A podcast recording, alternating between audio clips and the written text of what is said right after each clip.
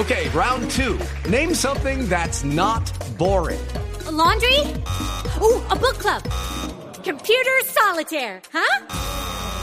Ah, oh, sorry, we were looking for Chumba Casino.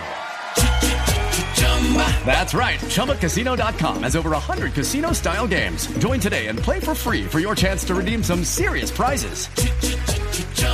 ChumbaCasino.com. No purchase necessary. Full prohibited by law. 18 plus terms and conditions apply. See website for details. Pues hoy tenemos un tema del que hablábamos en estos días y quizás ayer muy difícil y es la muerte de Natalia Andrea Serna quien fue contactada por Facebook y luego apareció muerta al lado de, de, esa persona que ella siguió y compartió y estableció una relación a través de Facebook.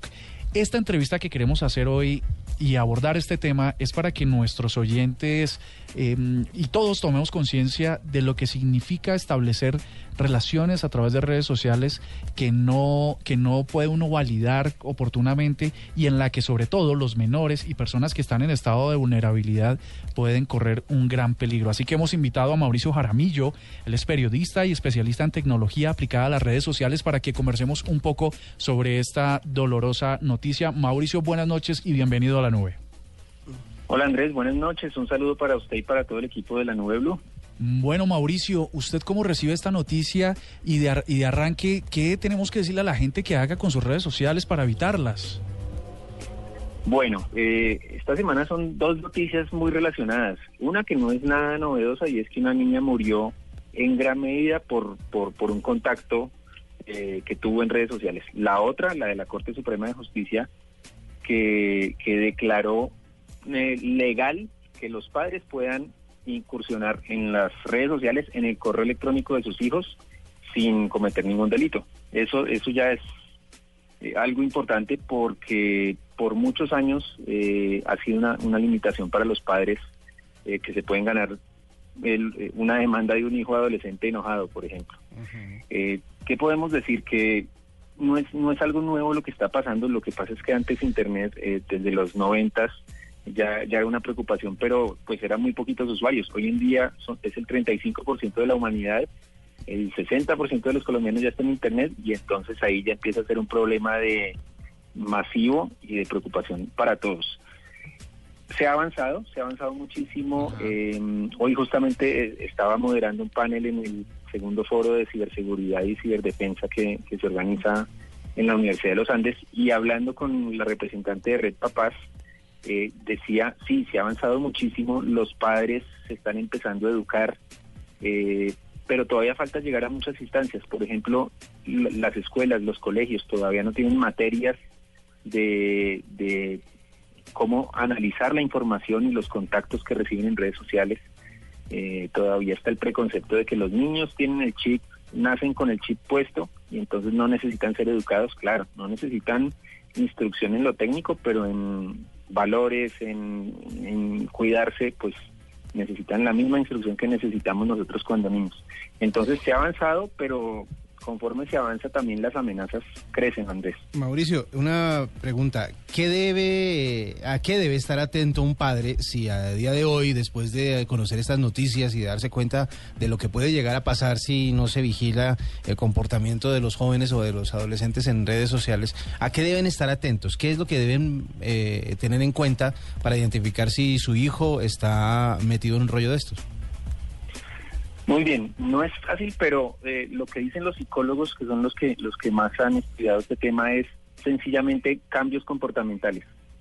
Y, ahí no se puede identificar si es un problema virtual o es en el colegio un matoneo tradicional eh, o un problema ya de otro tipo, eh, pero cambios de comportamiento, que el niño o, el, o la niña, por ejemplo, duerman menos de lo normal, que estén con un genio diferente, si están muy enojados o si están o lloran más de lo normal, eh, o incluso si, si están más eh, distraídos, comportamientos que sean poco usuales, ya pueden ser una, una alerta de que algo puede estar pasando, puede ser virtual o puede ser presencial, puede ser físico. Eso, eso es lo primero.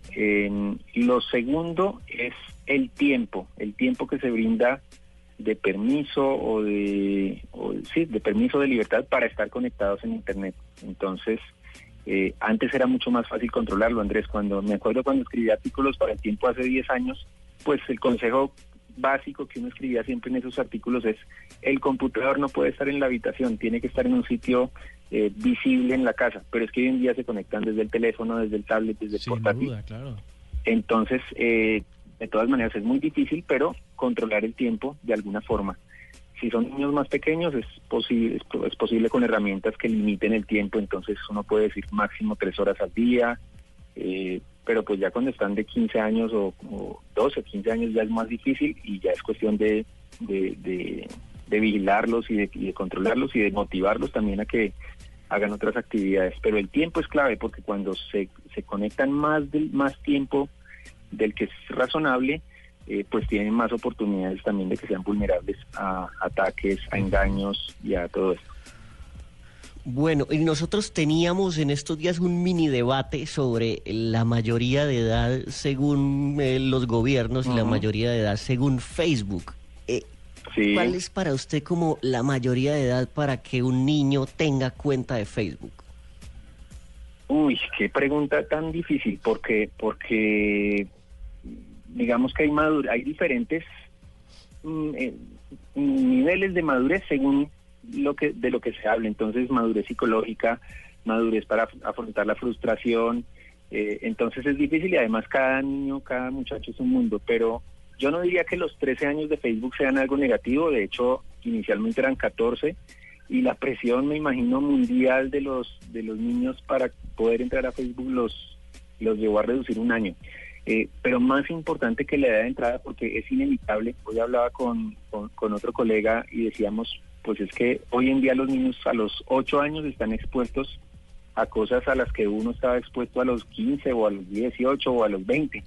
Entonces eh, es muy difícil evitar eso porque es algo global, pero es, es más, más que la edad, es estar en contacto con los niños, dialogar con ellos eh, y además acompañarlos en sus incursiones en Internet.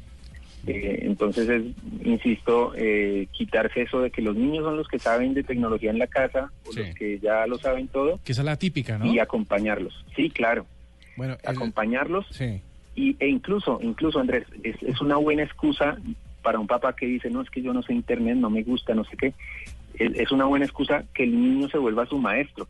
Una, una de las iniciativas que, que, que- que se están haciendo en Colombia es, es Familias TIC o algo así, y consiste en que los niños les enseñan de tecnología a los papás y los papás les enseñan de valores, de cuidarse, bueno, de todo esto a los niños. Entonces, hay una interacción ahí muy interesante y no es el papá vigilando o prohibiendo y el niño haciendo cosas escondidas.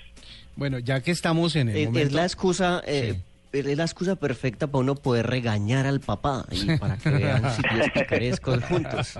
Es verdad. Eso es seguro.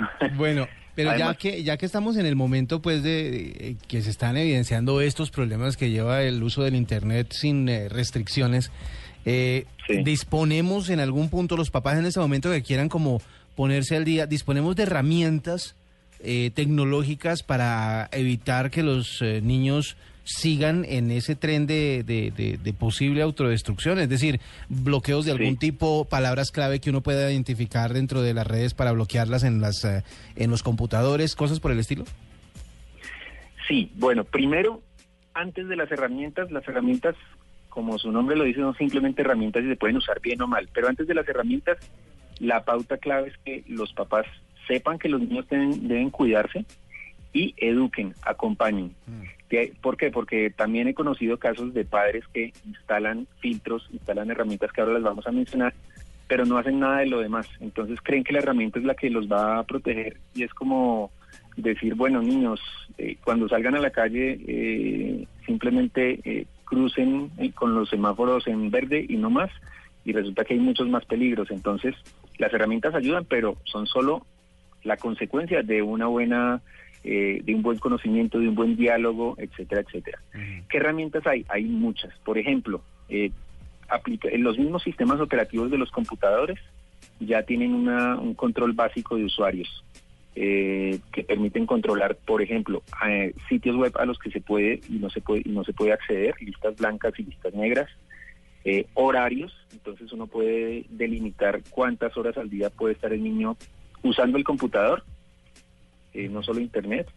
Eh, eso es como lo básico. Ya hay otras aplicaciones más avanzadas, por ejemplo, eh, las de los las de las empresas de antivirus. Bueno, esas empresas de antivirus también suelen tener algunos algunas herramientas eh, de control parental eh, que pueden tener funciones tan interesantes como esta. Eh, el padre de familia bloquea unos sitios, pero hay otros o los demás que no sea que, que la herramienta diga este es sospechoso. Lo sugiere. Si el niño lo necesita para una tarea o algo, le llega una alerta al papá y le dice su hijo quiere entrar a este sitio, ¿lo autoriza o no? Excelente. Entonces, eso es, eso es muy bueno.